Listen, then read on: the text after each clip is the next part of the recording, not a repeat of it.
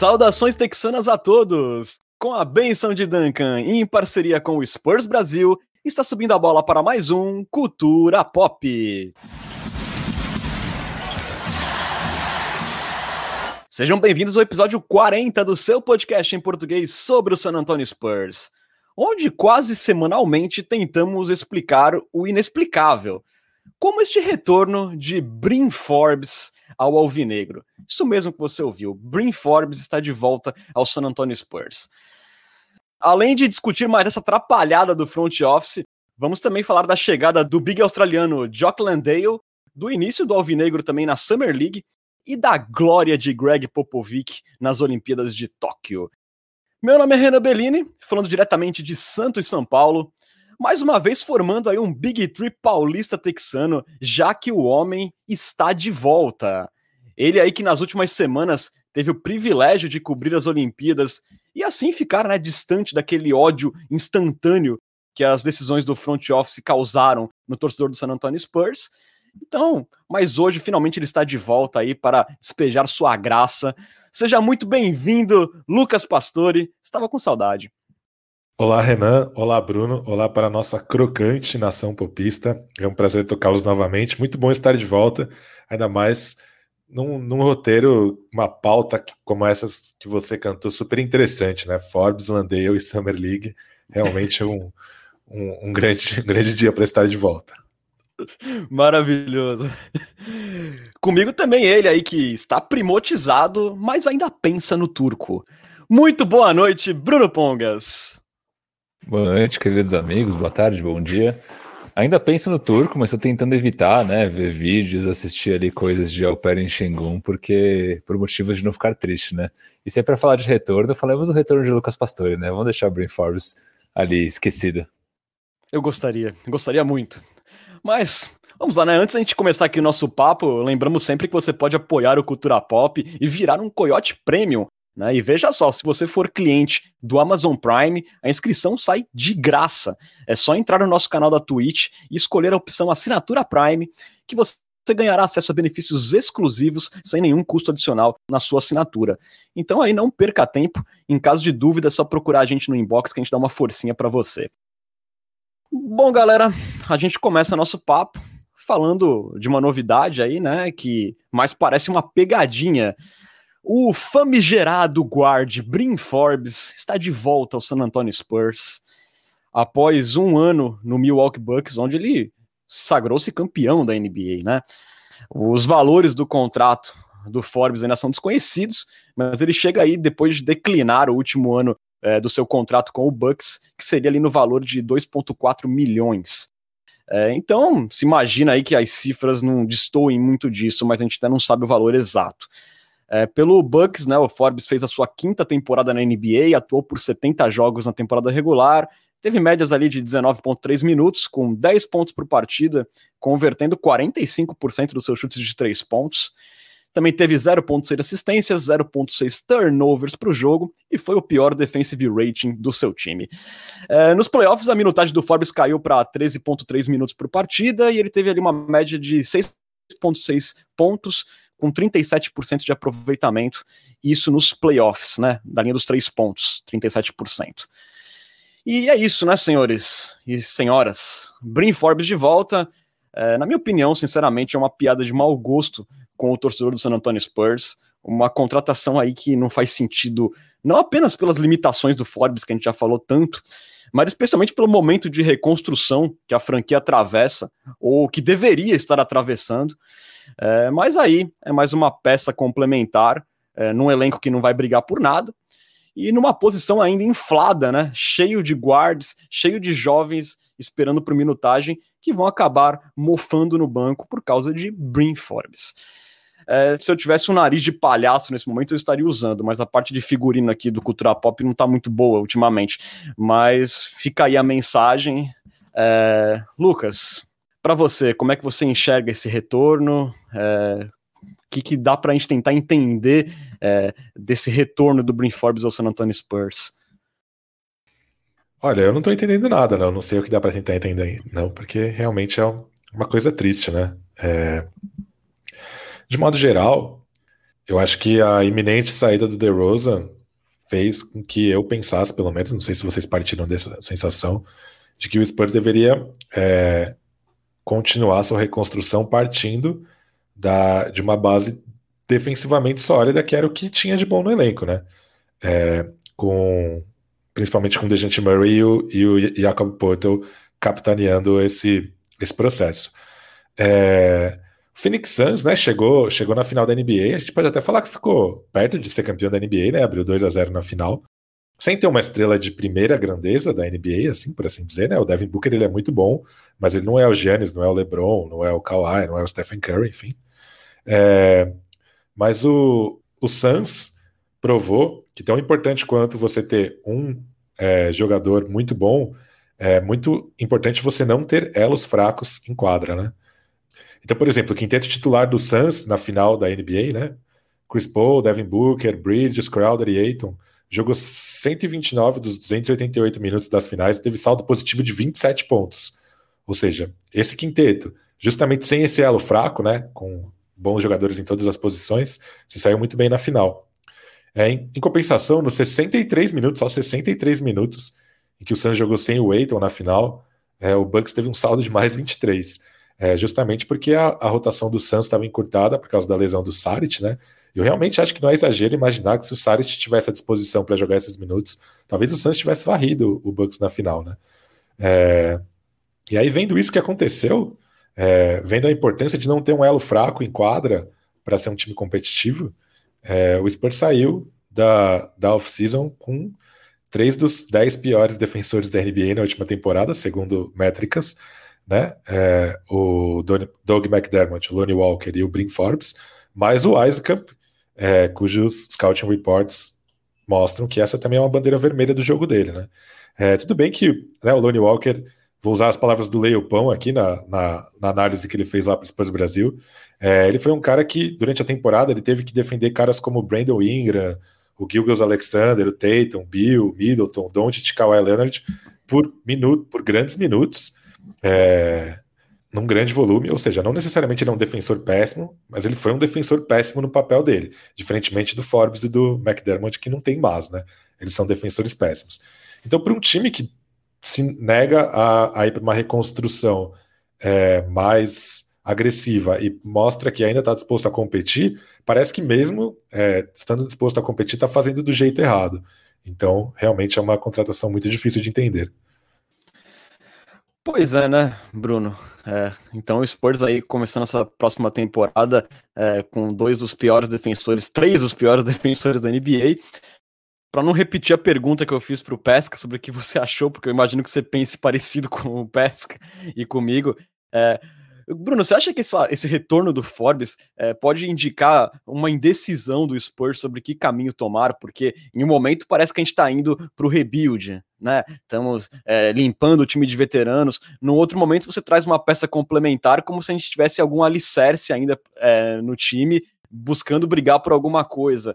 É, você acha que pode indicar essa indecisão e também até um certo apego do, do Greg Popovich, tipo, de continuar tentando ser competitivo e querer ter um veterano ali para segurar é, em alguns jogos, é, ao invés de dar rodagem e de repente até pensar num tanque mais para a segunda metade da temporada. Você vê o Spurs meio travado, meio indeciso com, essa, com esse retorno do Forbes?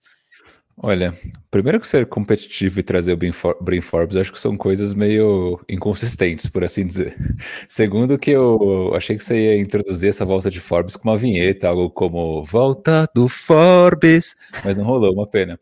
Não, é... peraí. Meu, vocês me fizeram repetir essa vinheta tantas vezes que eu invoquei a desgraça, entendeu? É, não, esqueçam um Minuto Lyles, não vai ter nada disso na próxima temporada. Eu, tô avisando faz tempo. Eu gostaria de deixar claro que eu estou avisando faz tempo pra gente parar com isso.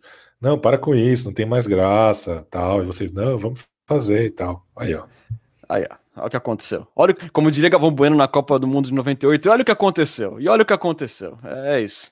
Era um pedido da torcida, vocês têm que entender, mas o Leopão sugere aqui a gente ter o um minuto Doncic. Se poderia ser uma ideia aí. Enfim, é, voltando à pergunta inicial, se o Spurs está confuso e não sabe qual caminho trilhar. Eu acho que não, eu acho que o caminho do rebuild ele está traçado. É, e eu vejo que boa parte das movimentações elas são coerentes, né? Você trazer o Zach Collin é uma movimentação coerente por ser um jogador jovem. Você trazer o McDermott é uma movimentação discutível, mas eu ainda vejo uma certa coerência. Por quê? O McDermott, é o, o McDermott é um cara que ele tem tamanho, ele vai conseguir espaçar quadra, ele consegue atacar closeouts, ele é ok, é um defensor terrível, é, mas ao mesmo tempo ele vai espaçar quadra para os jovens é, poderem infiltrar. Então, na, na, temporada passada, por exemplo, nas duas últimas temporadas, mas na passada principalmente, a gente viu uma dificuldade muito grande é, dos jovens, uma vez que o jogo do Spurs de ataque ao garrafão ele foi sacado. Né? Então a gente viu o DeJounte Murray, que é o Don Johnson, tendo muita dificuldade em alguns momentos para penetrar o garrafão. E eu acho que isso muito se deu porque esses times sacaram o jogo do Spurs e o Spurs não tinha espaçamento. Então o Spurs acabava ficando muito refém do mid-range. Então trazer o McDermott nesse sentido eu acho uma movimentação coerente. Quando a gente pensa no Forbes, é, já me deixa um pouco mais é, ressabiado, por assim dizer. Por quê? O Forbes ele é um cara que ele não tem tamanho, ele não tem defesa, a única arma dele é o chute. Então ele, é, para ficar em quadra, ele vai ter que ser escondido defensivamente. E ele está numa posição onde o Spurs tem uma oferta é, um pouco mais rica do que na posição do McDermott, por exemplo. Né? Então você tem ali o New Walker, Deontay Murray, o próprio Keldon Johnson, é, o Josh Primo que chegou. Então trazer o Forbes significa, por exemplo, você tirar tempo de desenvolvimento do é, do Josh Primo. E não é que o Forbes é aquele cara que vai fazer a diferença e vai colocar a gente nos playoffs, né? Como eu estava falando no começo da minha fala, é, competitividade e Forbes na mesma frase não combinam.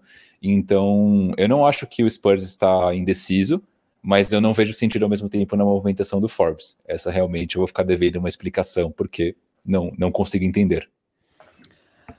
É, quando eu falei da parte de competitividade, né, é que o Brin Forbes ele fazia, ele faz sentido hoje na NBA num time como era o Milwaukee Bucks, que ele vai lá ser um cara complementar, que vai chutar bola de três e nisso ele vai ser útil na temporada regular, eventualmente nos playoffs. Agora no Spurs, onde você não tem ali uma espinha ainda dorsal, você não tem mais um alicerce como você tinha o DeRozan, não faz nenhum sentido, né?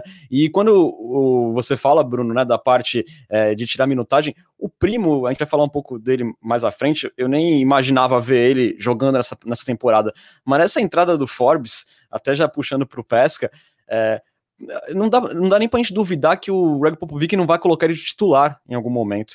E aí a gente pode ver, de repente, o Derek White voltando pro banco de reservas. Entendeu? A gente não vai ver o Trey Jones pisando na quadra na temporada, provavelmente. É, o Iskemp, então, que a gente até no episódio anterior cogitou de repente, em algum momento da temporada, ele entrar como na função de chutador, esquece. Então, assim, a gente traz uma peça, Lucas, que, que vai acabar tomando minutagem é, de caras que a gente esperava ver com mais tempo, com mais protagonismo nessa temporada, e vai tirar chances de outros que estão esperando entrar no time. É, você acha que nem a gente comentou, que nem você comentou outro dia no grupo, que o Forbes pode aparecer como titular é, nessa próxima temporada? Eu apostaria nisso, não porque eu gostaria, né? É o que eu apostaria. É, o Forbes não foi reserva em nenhum momento em San Antonio, né? Na bolha que ele não jogou, ele estava machucado, embora parecia que ele seria reserva, mas enfim, não dá para saber. Em determinado momento, é, quando o Spurs chegou na bolha, é, o Forbes era o jogador que tinha jogado mais minutos como titular nas duas últimas temporadas. É, então eu, eu, apostaria nisso, na verdade. Inclusive, aqui o meu xará, é, Lucas Arruda, pediu para eu, gastou 3 mil spoilers pedindo para eu falar um pagode que se encaixa no momento do Spurs. É... Não, sabe a escolha do Lucas Arruda né, na, na, na, hora de resgatar as esporas. Eu, eu tava esperando por esse momento. Eu acho que eu vou mandar a mina de fé, é, no caso dos morenos, né? Sendo a mina de fé é, o momento de de apogeu do San Antonio Spurs, né? Porque ele fala assim: foi preciso perder para aprender a valorizar a mina de fé. E é isso, né? Isso é o que sobrou para a gente hoje. E eu tô aproveitando que eu já tô aqui falando em esporas e tal, é, e que eu tô de volta ao podcast para comemorar essa volta, então eu vou gastar 3 mil esporas para pedir pro Renan ofender o Kawhi Leonard, né? Ah, esse Judas desgraçado, né? É, bom, sujeito seco, mal agradecido, que vira as costas para o amor. É, eu não sei o que falar porque eu nunca virei as costas pro amor, então eu não, não, não pude comentar. É, esse cidadão virou as costas pro amor de uma cidade inteira. Olha só como isso é grave. Mas enfim, Bruno, o Lucas acha que o Forbes pode ser titular. Aí você imagina aquela formação, Bruno. de repente a gente pode ver Brin Forbes e Doug McDermott titulares. Vai ser uma beleza nossa defesa. Olha só como estamos caminhando para frente nesse momento. Isso porque a gente ainda nem viu os detalhes do contrato do Forbes, né? Porque a, a, a desgraça pode ser pior, porque ainda não foi divulgado. Enfim. Não, só ia falar que hoje eu apostaria que o McDermott seria reserva. Eu apostaria que o time titular teria Murray, Forbes, Keldon, Young e Porto sobre, sobre o Forbes. Cara, eu gosto de acreditar que ele não vai ser titular. Eu gosto de acreditar que ele vem para um papel é, parecido com o do Mills da temporada passada, né? Um cara que vem do banco para chutar. E eu espero que num espaço mais reduzido. Então, ali jogando, não sei, 15 minutos por jogo, alguma coisa do tipo. Ele, como titular, seria uma das, das aberrações mais bizarras da história do San Antonio Spurs. Para mim, não faz sentido nenhum. Mas, assim, é o San Antonio Spurs, né? Então, a gente não vai pagar para ver. Não, a gente tem esse papo aqui, parece que a gente tá vivendo um pesadelo, parece que a gente voltou, tipo, mais de uma temporada atrás e voltamos a falar dos mesmos temas, dos mesmos problemas que tinha pela presença de Brin Forbes no, no time titular, de como tinha caras pedindo passagem. A, a, certeza é que vai ter jovem que não vai ver a cor da quadra por causa desse retorno. É, o Trey Jones aí, que a gente vai falar daqui a pouco dele na, na Summer League, dificilmente vai jogar pode ter impacto na minutagem do Devin Vassell. A gente pode ver o de, de repente o Derek White tendo que voltar para o banco de reservas, um cara que foi muito bem enquanto esteve saudável, pode ser tirado da sua posição. Então, é, é só é só trágico. E só para finalizar sobre o Forbes, né? Eu vi muita gente falando assim: "Não, mas é uma presença de um veterano ali, um cara que acabou de ser campeão". Primeiro, né? Forbes foi campeão, mas ele não fez muita coisa para o Bucks ser campeão. Convenhamos, né? O cara mal jogou nos playoffs. E veterano, beleza, ele tem cinco anos de liga, já tem uma rodagem e tal. Mas se fosse para manter veterano, era melhor ter pagado pro Perry Mills ficar lá. Não, não, tinha veterano melhor de vestiário que o Perry Mills. É, poderia ter feito um acordo camarada com o Rudy Gay e mandado ele chutar de três e soltar frases motivacionais do vestiário e economizaria 14 milhões no Doug McDermott, né? Que, como eu falei no episódio anterior, é o falso alto. Ele tem altura, mas não usa ela para nada. Então, assim, é, se fosse para ter veterano, então ficasse com um, pelo menos um dos dois que o Spurs deixou sair ou não fez esforço para renovar nessa off-season. Mas temos aí o veteraníssimo, experientíssimo Brin Forbes para ser a voz do vestiário do San Antonio Spurs. Só, só um comentário muito aleatório. Se a gente tá nesse azedume sendo um podcast do Spurs, imagina aí o azedume do, sei lá, do Cultura Towns, podcast do Timberwolves, como não é. Pois Cara, é. Eu tô muito, eu tô muito fascinado, deslumbrado pelo conceito de falso alto. Gostei bastante. Fiquei, fiquei realmente muito feliz com ele e queria dar parabéns pro Renan por isso. Obrigado, obrigado. É, às vezes no, no momento do ódio a criatividade aflora, né? Sobre esse lance de presença veterana que você falou, se fosse para trazer alguém de volta, podia ter tentado George Hill, sei lá, né? Com certeza, com certeza. E, e esses lugares... Também, também, não é, não seria meu favorito, mas é, eu acho que não precisaria trazer ninguém é, de perímetro nesse momento, mas se fosse para trazer é, um veterano, eram opções melhores, claramente. Mas enfim, vamos falar agora de novidades um pouco menos polêmicas, né? É, na última semana foi reportado que o big australiano Jock Landale é o novo reforço do San Antonio Spurs. É, os valores também ainda não foram divulgados, o Landale é um jogador de 25 anos, 2,11 de altura. Ele foi undraft da Universidade de St. Mary em 2018. Chegou a jogar a Summer League pelo Atlanta Hawks, recebeu ofertas da NBA naquela época, mas ele optou por ir jogar na Europa, né? Lá ele teve passagens de um ano por clubes importantes como o Partizan, como os Alguires, antes dele se transferir para a Liga Australiana.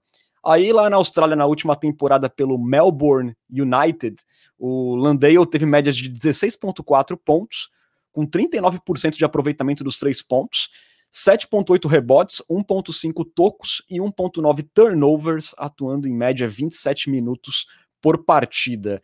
E além disso, né, o Landale esteve nas Olimpíadas pela seleção australiana e teve um papel importante até na conquista do bronze inédito. É, em Tóquio, lá o Big teve médias de 13,5 pontos, com 41% dos três pontos, chutou ali 5 de 12 durante o torneio olímpico é, do perímetro, 3,8 rebotes e 1,8 assistências por jogo. Então, Bruno, é, você curtiu essa chegada aí do Landale? Você acha que ele pode ser de repente aproveitado na rotação como um backup do Porto ou seria é, querer demais nesse momento já para agora?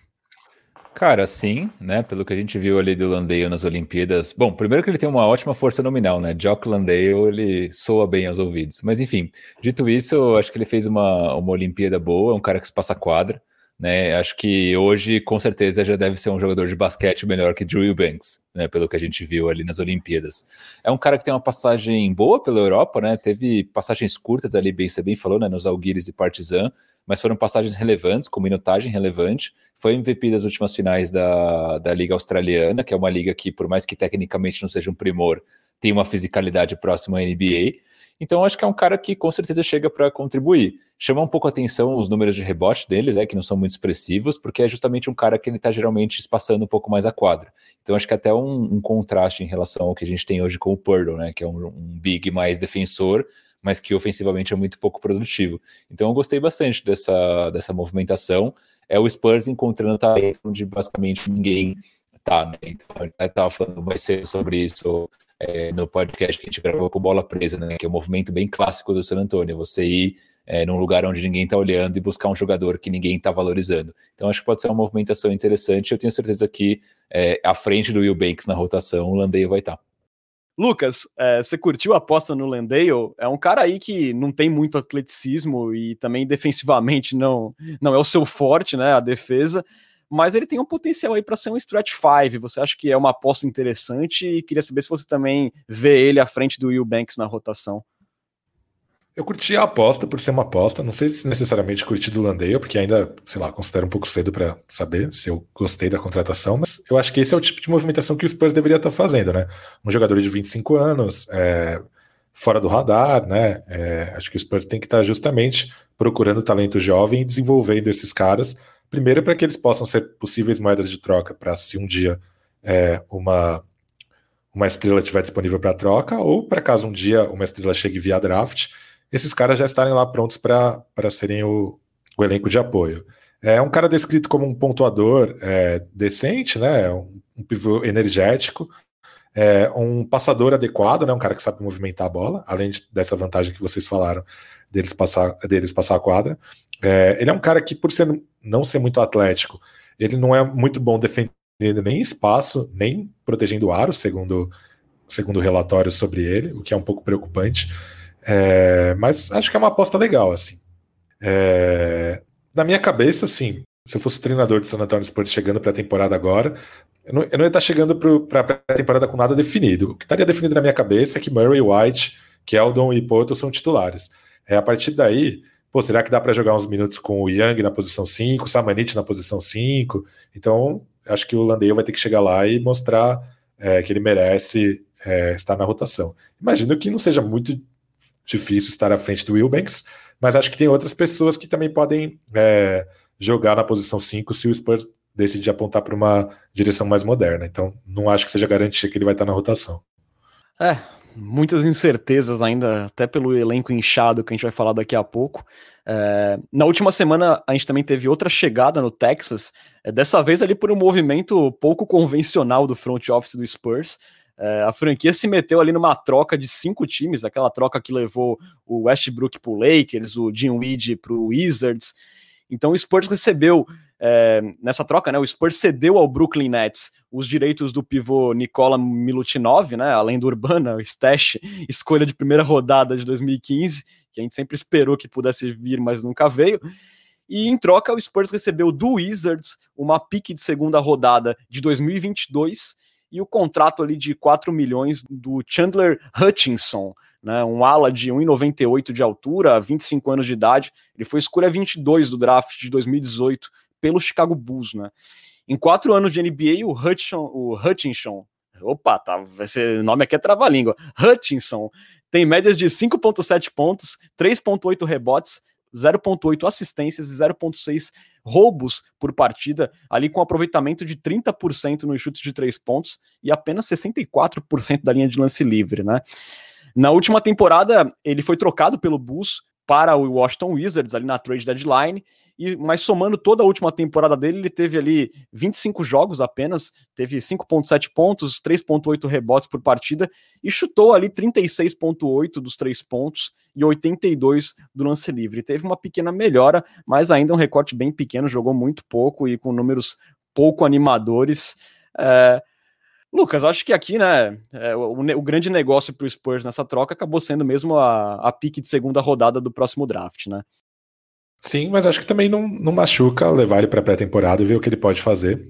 É, enfim, se ele conseguir ser um verdadeiro alto, que chuta 36% das bolas de três, talvez ele possa ser útil, sei lá, é, numa noite que alguém for poupado para completar o elenco, né? Um jogador jovem ainda, com um salário baixo, então acho que não, não machuca levá-lo para pré-temporada e ver o que ele pode fazer. Pois é. É, concordo, né? A melhor temporada dele foi a de calor, o que ele jogou 44 jogos pelo Bulls, chegou a ser 14 titular, inclusive, mas números assim discretos, né? Lembrando que o segundo ano do contrato dele é uma qualifying offer para o Spurs, né? então o Spurs é, não é garantido o segundo ano de contrato. É...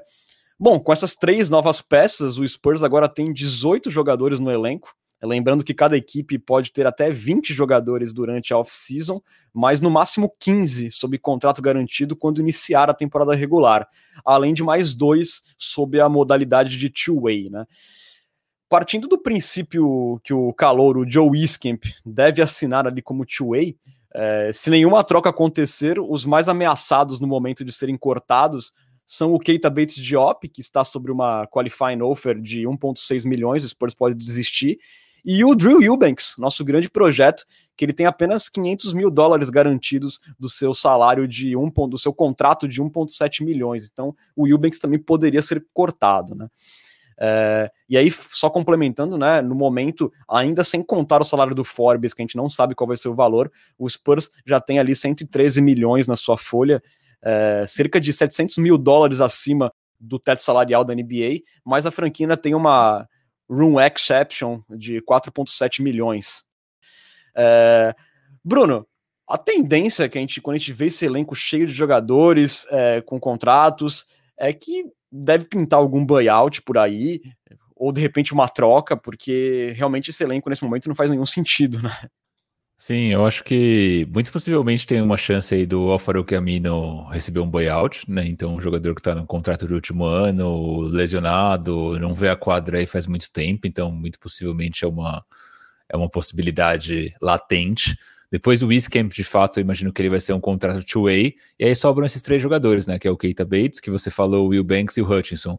Desses três, um vai ter que ser cortado sim ou sim, um, um dá para ficar, e um poderia ir pegar um contrato de two-way se eu tivesse que apostar, eu diria que o Spurs possivelmente vai se desfazer do Wilbanks pensando nas movimentações que a gente fez é, na off-season, né? Jock Landale, Jock Landale principalmente, né? Mesmo a própria chegada do McDermott, que pode ali ocupar um espaço é, em uma posição de forward e assim por diante. Então, eu diria que nosso eu bancão tem grandes chances de rodar nessa brincadeira.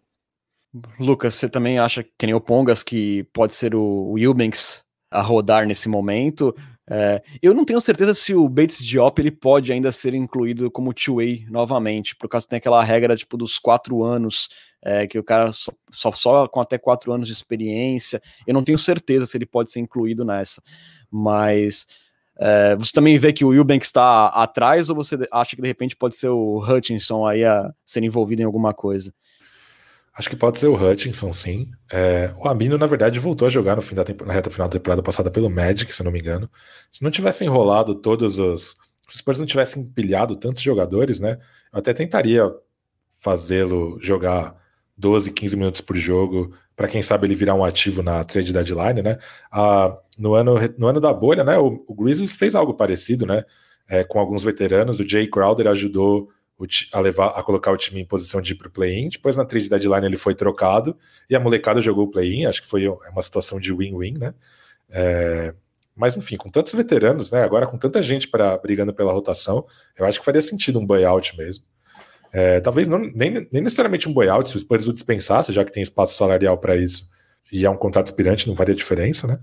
É, eu gostaria que o Will Banks estivesse nessa mesmo. É, mas, enfim, por todo o lance de fidelidade da franquia, né? De manter os caras por ali, um cara que foi que foi não foi draftado, depois foi desenvolvido pela franquia, eu apostaria no Hutchinson também. Só para complementar, né? Eu tinha falado do Landale, eu trouxe o Spurs trouxe o Zach Collins também, né? Que a gente não sabe quando vai jogar, mas é outro jogador de garrafão. Acho que é mais uma evidência de que o Will Banks tem grande chance de rodar, né? É que o Zach Collins, né, acabou de fazer uma cirurgia, pode ser que ele demore ainda consideravelmente bastante para poder estrear pelo Spurs, mas com certeza é um cara que a gente via ele atuando na posição 5 também. É, olha, eu, eu, confesso que eu gostaria de ver esses veteranos é, saindo do Spurs, porque eu tenho um grande receio que o Pop vai olhar um veterano ali, ele não vai resistir, vai colocar o cara na rotação e vai impedir que um Lucas Samanit tenha minutagem, que um Calouro tenha minutagem. É, o próprio Tadeusz Young é um cara interessante, né? Eu acho que até o Bruno citou, né? Aquele cara que um Golden State Warriors adoraria para poder jogar cinco minutos nos playoffs tal. Eu acho que ele é um cara que poderia, ele jogou até de é, de cinco, né, no, no Chicago Bulls, acho que é um cara que poderia ser interessante em várias equipes assim mais prontas, mas nesse momento do Spurs eu não vejo o menor cabimento de você jogar um Tadeusz Young, de você jogar um Alfaro Camino, só que tendo esses caras disponíveis lá, olha, eu, eu acho que o Pop não vai resistir, sabe, vai ser Brin Forbes, Tadeusz Young, e aí é a, é a tragédia do desenvolvimento iminente de acontecer para o Spurs. Bom, a gente já falou um pouco como a gente pensa a rotação para o ano que vem, né? É, mas eu queria agora perguntar para os senhores, para a gente fazer um, um, um balanço. Bruno Pongas, de 0 a 5, qual a nota para o front office do Spurs nessa off-season? E aí você pode somar draft com agência livre, a escolha é sua. Puta, se você colocar o draft no bolo, vai para baixo essa nota. Eu acho que dois na média. Dois? Dois. Perfeito. E você, Lucas Pastore? É, acho que dois e meio. É, eu gostei muito da troca do DeRozan por ter conseguido uma escolha por um jogador inspirado. É, uma escolha de primeira rodada, mais duas de segunda, né? Mais contratos inspirantes, porque isso podia ser bem pior também, podia ter vindo umas bombas. Gostei da aposta no Zach Collins, é, apesar de ter sido um pouco overpay, mas enfim, eu acho que um time na situação do Spurs precisa pagar jogadores mesmo para atraí-los para San Antonio. Não gostei nem um pouco do Doug McDermott, achei que é uma coisa que não faz o menor sentido. Achei que dava para ter buscado chutadores mais jovens e que defendam melhor, como por exemplo é, o Sterling Brown, que foi para Dallas, ou o Samuel Gelei, que foi para Milwaukee. Lucas, é...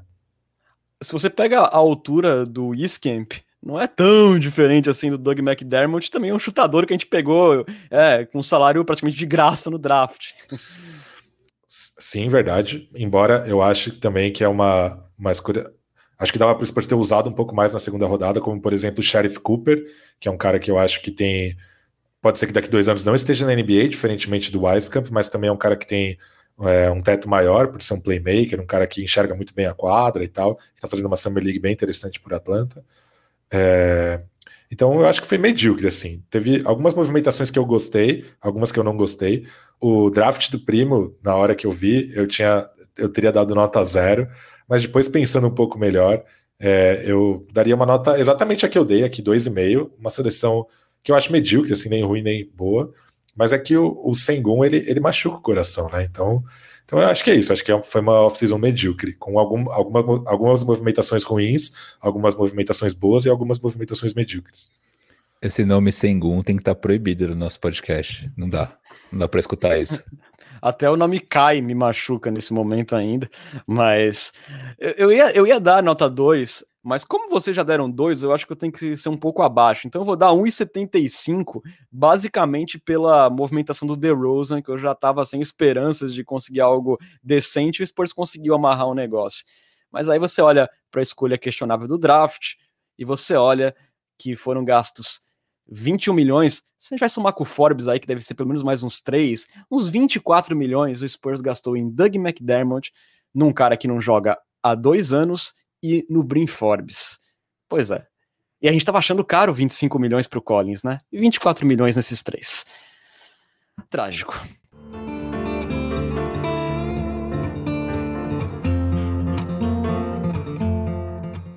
Bom, senhores, vamos falar agora da Summer League. Né? Na última semana começou a Summer League para o San Antonio Spurs, que renovaram os ares. E em termos de resultado, ela foi bem capenga, né? Claro, não poderia ser muito bom nesse momento, né? Lá no triangular de Utah, foram três derrotas diante de Grizzlies e Jazz, enquanto que na competição de Las Vegas, que é a maior e mais famosa, o Spurs fez dois jogos duros até agora contra Wolves e Bulls, mas também foi derrotado para ambos. Mas assim, nesse momento o que realmente vale, né? O que realmente valeu até aqui foi a chance de assistir os calouros, Josh Primo, o Joe Iskemp, em ação pela primeira vez com a camisa do Spurs, e também dos bons desempenhos ali dos veteranos, entre aspas, Devin Vassell e Trey Jones. Mas vamos começar falando, né, do Josh Primo, que eu acho que é que nosso ouvinte mais quer escutar nesse momento, escolha número 12 do draft. Ele participou de três das cinco partidas do Spurs na Summer League, né, nas duas Summer Leagues, e ele foi muito bem, especialmente no segundo jogo na Summer League de Utah, quando ele anotou 17 pontos, 3 assistências e dois tocos contra o Memphis Grizzlies.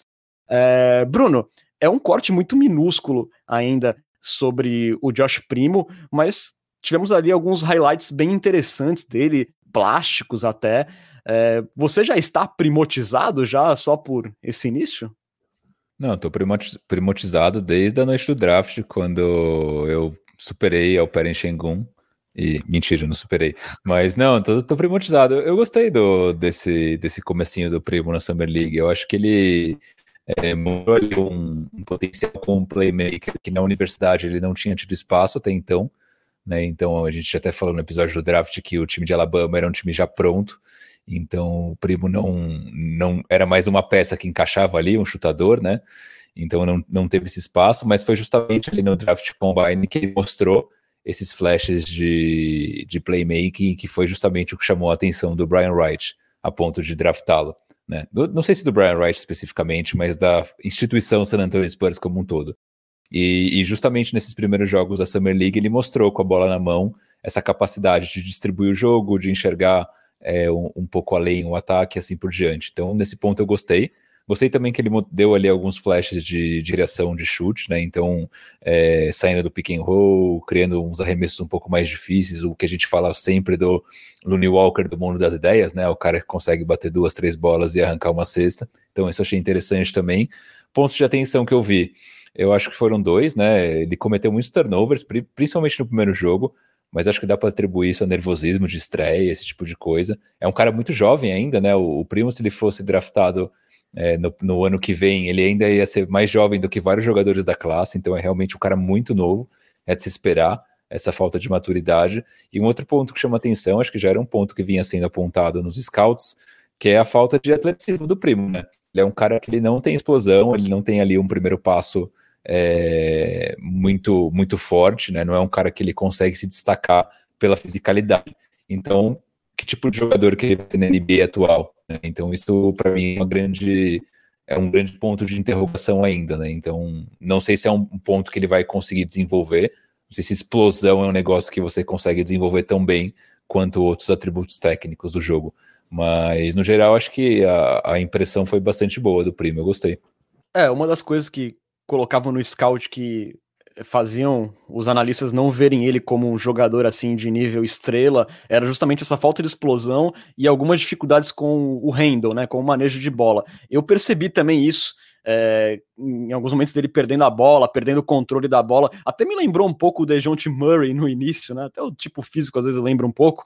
É, e isso gerou 13 turnovers em três jogos, né? Então foi uma média de quase de mais de quatro turnovers por jogo. Então ele teve muitos problemas cuidando da bola não querendo ser ranheta, mas eu também acho que os flashes dele como criador ainda são muito pequenos, é, que não me impressionaram tanto ainda, até por causa que na Summer League a gente tem defesas bem modestas e o número de assistência dele também não foi tão interessante nesses três jogos, mas sobre o resto, né, das jogadas plásticas, eu tô de acordo com o Bruno. É, e você, Lucas, você curtiu esse, esses primeiros movimentos de Josh Primo com a camisa do Spurs? Curti de leve, assim, acho que foram ok. Acho que pelo menos mostraram flashes que ilustram o que o nosso querido Brian Wrong falou na, na noite do, do draft.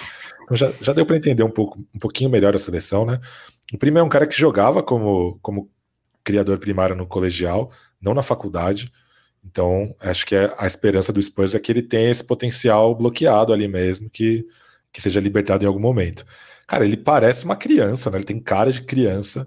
É, ele é muito novo e assim, ele parece muito novo na Summer League, né? Então, ou seja, ele é realmente muito novo. Acho que ele tá longe realmente de conseguir pisar numa quadra da NBA, porque enfim, se ele já tá tendo dificuldades para para passar a bola e para vencer defesas da Summer League, né? Se um dia ele tiver que jogar contra um Robert Covington, ele vai vai quebrar, né? Vai quebrar no meio e, e falecer. Então, sei lá, eu acho que nesse caso é realmente um projeto a, a médio e longo prazo. Mas pelo menos foi legal ter, ter visto alguns flashes dele como passador e como pontuador. É, então, então foi um começo ok, assim. Mas acho que, sei lá, acho que ainda falta bastante para ser um jogador de NBA. Imagina o Ludort marcando ele, coitado. uma bundada ele voa na terceira fileira, né? Mas assim, mas é uma boa notícia aí para a galera de Austin, que possivelmente vai ter um grande jogador nos próximos dois anos. Exato, exato. Austin Spurs nesse momento está em polvorosa. Bom, já o outro calor, né, que foi o Joe Iskamp, que é um shooter, né, que o Spurs pegou na escolha número 41 do último draft. Ele teve um início mais discreto, é, especialmente nos chutes de três pontos, né, que é a especialidade dele. É, somando ali as cinco partidas que ele atuou, ele tentou 20 arremessos e converteu apenas quatro, né, então foi um início bem devagar para o Iskamp. Porém, ali chamou atenção é, a atividade dele na tábua de rebotes como até apontavam também os scouts, né, falando que ele era um bom reboteiro. Ele teve uma média de 5.1 rebotes por partida nesses cinco jogos, incluindo ali 10 rebotes contra o Memphis Grizzlies lá na Summer League de Utah, né? Inclusive o, treinador Mitch Johnson elogiou a capacidade dele como reboteiro. É... O Iskemp é, é um cara assim que a gente visualiza, né, Lucas, como um chutador, né? Nada mais do que isso. E se ele não conseguir meter bola, fica difícil. Mas eu acredito que seja questão de tempo, de pegar ritmo, porque o cara chutou 46% de aproveitamento dos três pontos na universidade. Sim, também uma questão de entrosamento, né? Já que ele não é o cara que cria seu próprio arremesso e tal. Então, acho que por enquanto não é muito preocupante, assim. Espero que não seja o novo Jack McClinton. Quer comentar algo sobre o Whisky ou podemos passar, Bruno? Cara, pode passar. Ele foi mal chutando, pegou uns rebotes legais ofensivamente, principalmente. É um cara que ataca a cesta para pegar rebotes. Foi bom. Mas é aquilo, né? Possivelmente nem vai pisar em quadra na, na próxima temporada. Vai jogar em Austin. Pois é, Austin vem forte para a próxima temporada da G-League. e apesar né, desse hype que tinha é, em cima dos novinhos, né? Quem acabou roubando a cena foram os jogadores que já fizeram parte do elenco principal do Spurs na última temporada, especialmente o Devin Vassell, que ele atuou ali em quatro partidas. Ele foi o cestinha da Summer League de Utah com 20 pontos de média e com direito ali uma partida de 27 pontos lá em Salt Lake City. E, Bruno, o que mais chamou atenção é que a gente viu um Vassell assim, mais condutor de bola e mortal, não dos três pontos, mas do mid-range, né? É, ele tava num modo ali, mini DeMar DeRozan na, na Summer League de Utah, principalmente, né? Mas eu, eu gostei do, do Vassell. Acho que o que chamou mais atenção visivelmente, né, os olhos, foi a, o físico do Vassell. Ele tá, tipo, fortão. Tomou ali o mesmo veneno de Lucas Sabanit nessa, nessa off-season. Então, fisicamente, realmente, ele tá assustador, né? Porque ele não tá só mais aquele cara alto e magro, mas agora ele incorporou, né? Então, acho que isso pode ajudar bastante ele é, fisicamente nessa próxima temporada. Gostei dele comandando o pick and roll em algumas jogadas, achei que foi interessante de ver, né, a capacidade até de criação dele saindo do pick and roll, é, criando o próprio arremesso também, apesar de, da eficiência ainda meio duvidosa, acho que é um, um foi interessante ver ele trabalhando dessa forma, né, executando as jogadas dessa forma, que é algo que a gente basicamente não viu na última temporada inteira. Nem na Summer League do ano passado ele tinha feito esse papel de comandar pick and roll, criar arremesso e assim por diante. Então ver ele fazendo isso ainda é interessante. Ainda é um cara um pouco rudimentar, né, em relação a controle de bola, esse tipo de coisa. Acho que tem campo para evoluir, mas o Vassell é muito novo. Mas assim, no geral, gostei bastante do, do que vi. É, e claramente houve uma evolução em termos de, de, de skills, né, de habilidades é, de uma, da, da, última temporada para agora, né? Acho que ele tá dando um próximo passo, dá para dizer assim. Pois é. E a gente espera, né, Lucas, que ele tenha algum tempo de quadra, que ele possa jogar para desenvolver esse potencial nessa temporada, é, porque pelo menos esse início da Summer League foi animador, embora ele tenha tijolado bastante dos três pontos. É, pois é, é, eu sinceramente sou um pouco mais ranheta na análise do Vassel. É, acho que os números de pontuação dele, os números altos de pontuação dele se deram principalmente por causa de volume, né? É, ele teve carta branca para arremessar. É, acho que o Spurs faz bem testá-lo em funções que não sejam no 3D, né? É, dar a bola para ele, ver o que ele pode criar e tal. Mas grande parte desses arremessos de meia distância vieram porque ele não, não consegue bater os, os defensores no drible, né? Ele não, não é o cara que sai do corta-luz e vai e chega na, na cesta para fazer uma bandeja na Summer League. Então eu não vejo muito potencial para que um dia ele seja mais do que isso na NBA. Acho que no fim das contas ele vai acabar sendo um, um arremessador mesmo. E pelo menos acho que o Spurs faz bem em, te, em testá-lo em outros papéis, ver o que ele pode fazer. É, mas, enfim, não vejo ele como um pontuador muito eficiente, nem como um grande criador, né? Então, acho que o, a melhor notícia é mesmo o desenvolvimento físico dele, que realmente ele está muito mais forte é, não está mais tomando aquelas trombadas que desequilibram ele, tiram ele do prumo. Então, acho que. Acho que, enfim, acho que é uma Summer League mais protocolar assim, do Vasco. Tá fazendo muitos pontos, mas arremessando bastante em volume. É, tá sendo o cara do time, porque é o cara, enfim, mais experiente, com mais minutos no time profissional. Mas não vejo um grande potencial para que, que um dia ele seja mais que um arremessador, não. É, eu ainda tenho um otimismo que ele possa dar um certo passo, embora ele já possa ser muito útil na NBA, é, sendo um arremessador, conseguindo atacar um closeout, é, chutando um mid-range quando se apresentar. Às vezes ele se comporta bem de costas para cesta também, né? A gente viu, uma, viu até umas jogadas dele na última temporada da NBA mesmo. É, e sobre o volume, realmente ele teve muito volume, mas é uma coisa que eu bati muito na tecla no ano passado que eu gostaria de ver o Vassell com mais volume, quando ele teve mais volume de arremessos na última temporada foi quando ele teve os melhores aproveitamentos, é, especialmente de três pontos, né? Então, é uma certa luz ver o Vassell conseguindo pontuar aí com mais volume na Summer League. É, falando agora do Trey Jones, né, rapidamente, é, o, o Trey jogou apenas dois jogos né, lá em Las Vegas, mas ele teve ótimas atuações, teve 19 pontos no primeiro jogo, 23 no segundo, derrubou duas bolas de três pontos em seis tentativas, né? Ou seja, ele tentou chutes de três pontos e teve médias ali de 3,5 rebotes, 5,5 assistências e 4 turnovers nessas duas partidas. É, Lucas, no seu mundo ideal, o Trey Jones faria parte da rotação do Spurs? O Trey Jones, para mim, foi quem mais me surpreendeu positivamente na Summer League, principalmente por causa da, do talento dele como finalizador, né? Ele convertendo umas bandejas contestadas por jogadores bem mais altos do que ele com as duas mãos e tal. Mas, enfim, não sei se ele é bom o bastante para ficar com a bola no time principal. E eu acho que enquanto ele não desenvolver uma bola de três, ele não estaria na minha rotação, não. Acho que tem mais gente na frente, mesmo, mesmo não contando os veteranos que eu não gostaria que tivessem no time. Acho que tem bastante gente na frente ainda. Então acho que ele precisa ter uma bola de três, pelo menos, confiável para conseguir pisar na quadra. Embora Sim. eu acho que ele, por enquanto, tenha sido a melhor notícia do Spurs na Summer League. É, eu acho que o Trey Jones, realmente, eu concordo com o Pesca nesse sentido. Sem a bola de três vai ser difícil ele estar em quadra de uma maneira sustentável na NBA. É, também achei que ele evoluiu fisicamente, né? Tá mais forte. Acho que essas infiltrações dele cavando ali bandejas no contato mostram um pouco disso.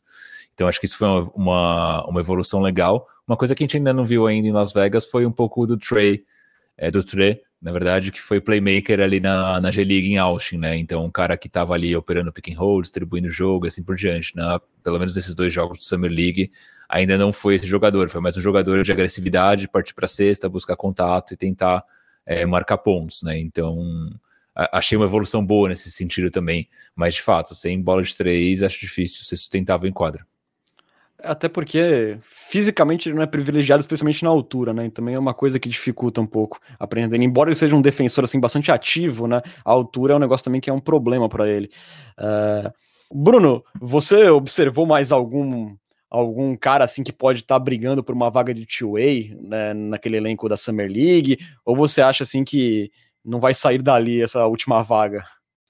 Não acho que vai sair da, dali a última vaga. Eu gosto muito do Nate Hanford, né? Eu sempre falo dele. Acho que é um cara atlético, bom defensor, mas ofensivamente ele é muito ruim. Então, para mim, não, não, não, vejo outras opções. Certo. Eu já vi uh, o nível de insatisfação do torcedor do San Antonio Spurs. Tá tão alto que eu já vi gente criticando o técnico Mitch Johnson porque não bota para jogar o filho do David Robinson. Podia colocar, né? Tanto, tanto Peba joga na, na, Summer League, podia colocar só pelo folclore, né? Sei lá, meu. E o Keldão também, né? E o Keldão, exatamente. O povo quer ver isso, né? Já tá assistindo Summer League, fazendo esse favor desse Summer League, bota os caras que a galera gosta, pelo menos. Fechando, galera, os próximos dois jogos do Spurs confirmados na Summer League serão na quinta-feira contra o Hornets e no sábado contra o Brooklyn Nets.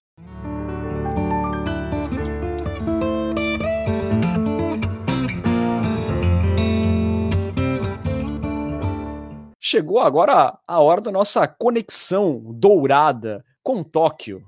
Está na hora do A E I Olimpop. E aí, como diria aquela banda Queen, né? Yare Champion lá, os negócios assim. É, Keldon Johnson e Greg Popovich, campeões olímpicos. Medalha de ouro no basquete masculino. Keldon Johnson ali, no, no total, jogou 23 minutos na Olimpíada, né? Foi o bastante para ele registrar quatro pontos, três rebotes e três assistências. E, na minha opinião, se tornar o maior atleta olímpico da história dos Estados Unidos, superando Michael Phelps. É, também tivemos, né? O Renan já falou sobre as médias do Landale olímpicas, como quando anunciou como reforço, ele foi medalha de bronze com a Austrália, primeira medalha de bronze, primeira medalha da Austrália, né? Dessa geração capitaneada pelo Perry Mills. Então aí, Olimpíadas históricas para o San Antonio Spurs. Boa. E aqui só colocando aí um adendo, né? O Pop foi apenas o quarto treinador a ser campeão da NBA e medalhista de ouro numa Olimpíada. É, ali os Estados Unidos superou algumas batalhas nesse meio do caminho, não foi uma medalha de ouro fácil, longe disso. Chegou a ficar 10 pontos atrás da Espanha nas quartas de final, chegou a ficar 15 atrás da Austrália na semifinal, e a final contra a França teve ali doses de emoção, especialmente no final do jogo.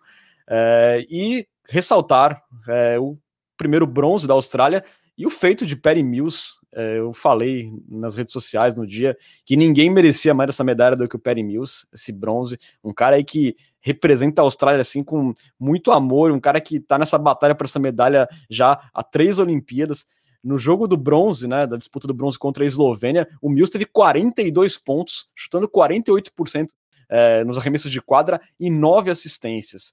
Então, o Mills, de novo, numa Olimpíada gigante, conduzindo a Austrália a essa medalha inédita e se tornando aí um dos maiores atletas olímpicos da Austrália, que é uma potência né, esportiva, e o Mills está lá entre os grandes da Austrália com essa conquista, mais do que merecido.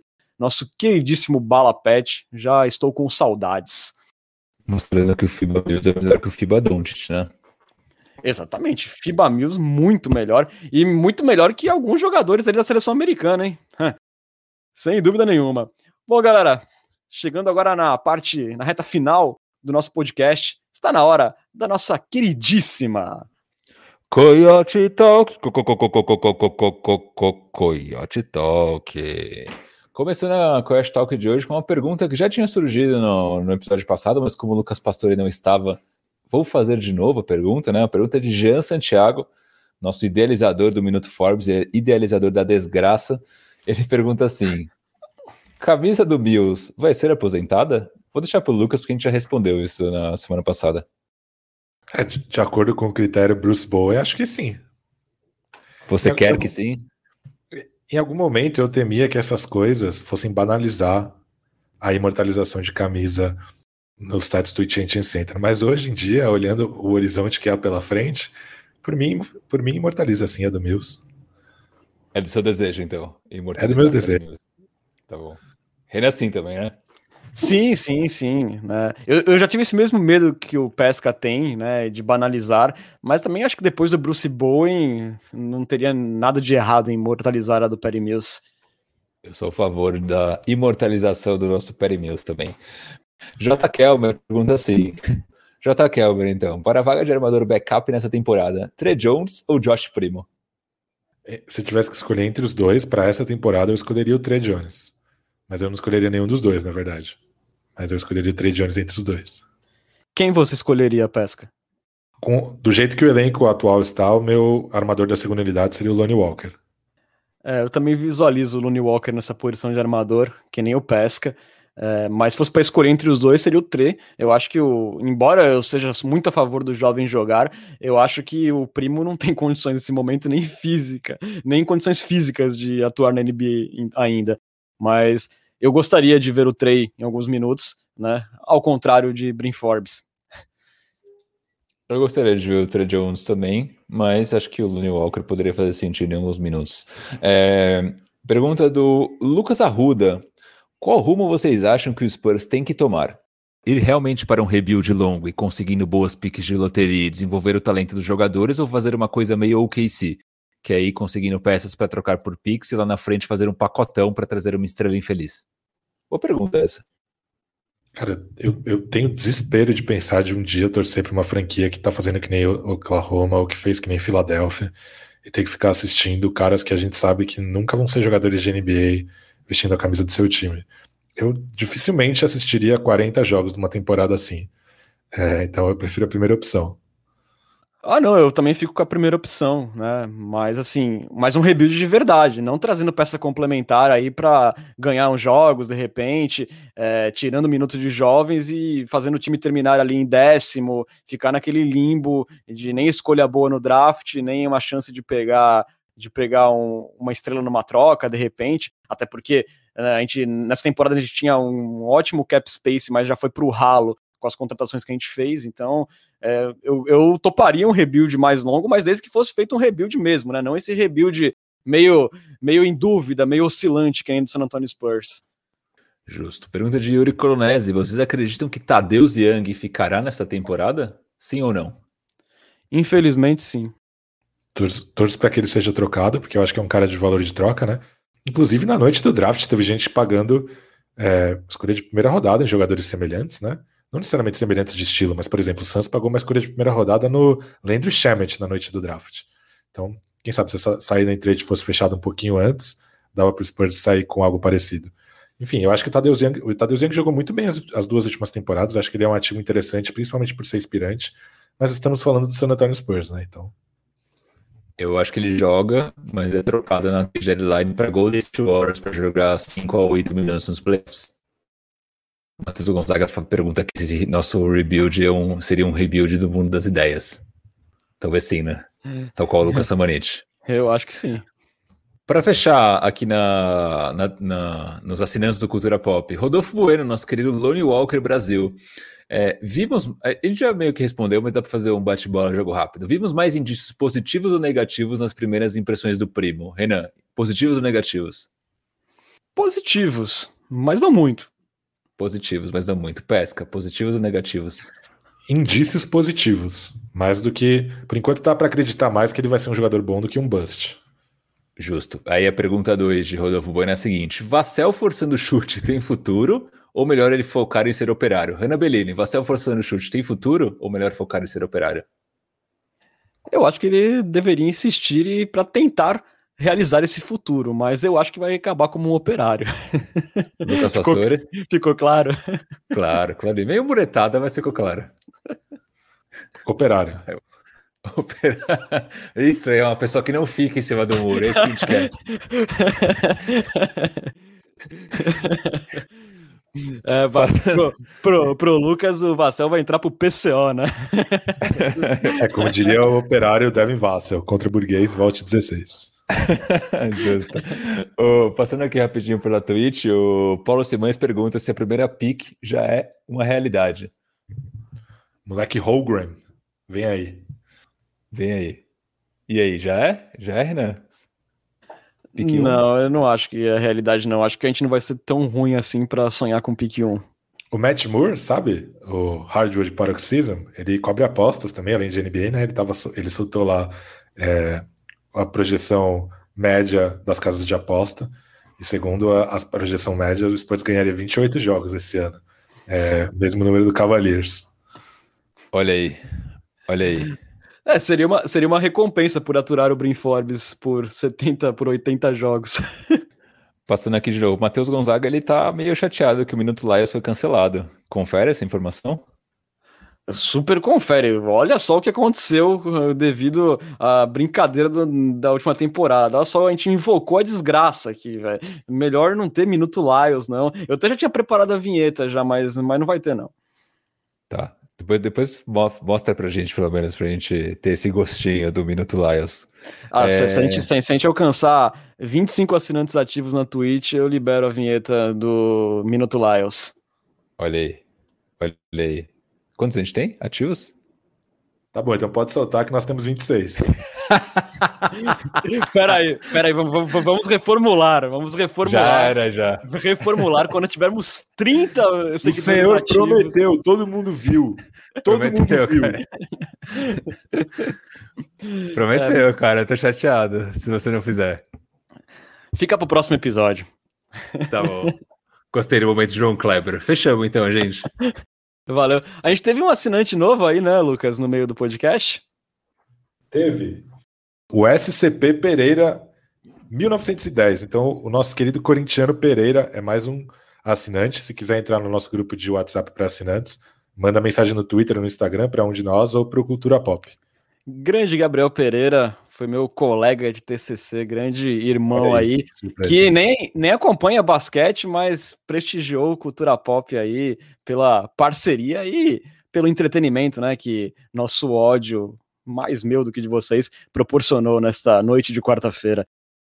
Bom, galera, você sabe que você pode seguir o Cultura Pop nas redes sociais, estamos no Twitter, no Facebook, no Instagram, no arroba Cultura Pop Pod mesmo endereço da Twitch, onde você pode assistir nossas gravações e também apoiar o Cultura Pop.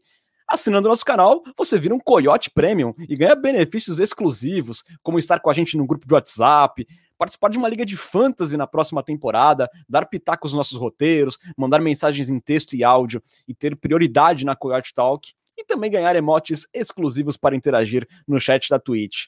E lembrando sempre, né, se você tiver o Amazon Prime, a inscrição sai de graça. Basta associar a sua conta da Twitch no Prime Gaming e se inscrever sem nenhum custo adicional. Em caso de dúvida, é só procurar a gente no inbox que nós damos uma forcinha. E registrando por último que o Cultura Pop é uma parceria com o site Spurs Brasil, que desde 2008 é a sua fonte de notícias em português da franquia Silver Black. Acesse lá spursbrasil.com. Valeuzão, Bruno, muito obrigado aí por mais uma semana de Cultura Pop. Esperamos mais nenhuma surpresa desagradável. Eu falei isso no episódio da semana passada e não demorou nem 12 horas para o Spurs trazer o Brin Forbes. Então espero que essa semana funcione, meus apelos. Boa noite, boa tarde, bom dia, queridos Renan Bellini e Lucas Pastore para nossa nação forbista. É, ansioso já para a semana que vem com, com a vinheta aí do Minuto Lions, que promessa é dívida aqui nesse podcast. Boa noite. Boa. Valeuzão, Lucas Pastore, muito bom ter você de volta, você fez muita falta e que semana que vem estejamos um pouco mais felizes. Muito obrigado, Renan, pela mediação saudosa. Também gostaria de agradecer ao meu amigo Bruno pelos comentários inesquecíveis. E aí é como diria o grupo Arte Popular. H mamou.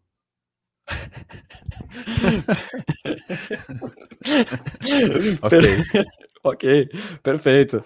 E galera, quem puder, prestigia lá o podcast especial do Bola Presa sobre o Spurs. O Bruno Pongas participou lá com o Denis, foi bastante bacana o encontro. Então, clique em play lá também nos nossos companheiros do Bola Presa, podcast sensacional. Vamos ficando por aqui. Você esteve na companhia de Renan Bellini, Bruno Pongas e Lucas Pastore. Voltamos na semana que vem com muito mais análises e resenhas sobre o nosso Spursão. Muito obrigado pela audiência e até a próxima. Tchau, tchau.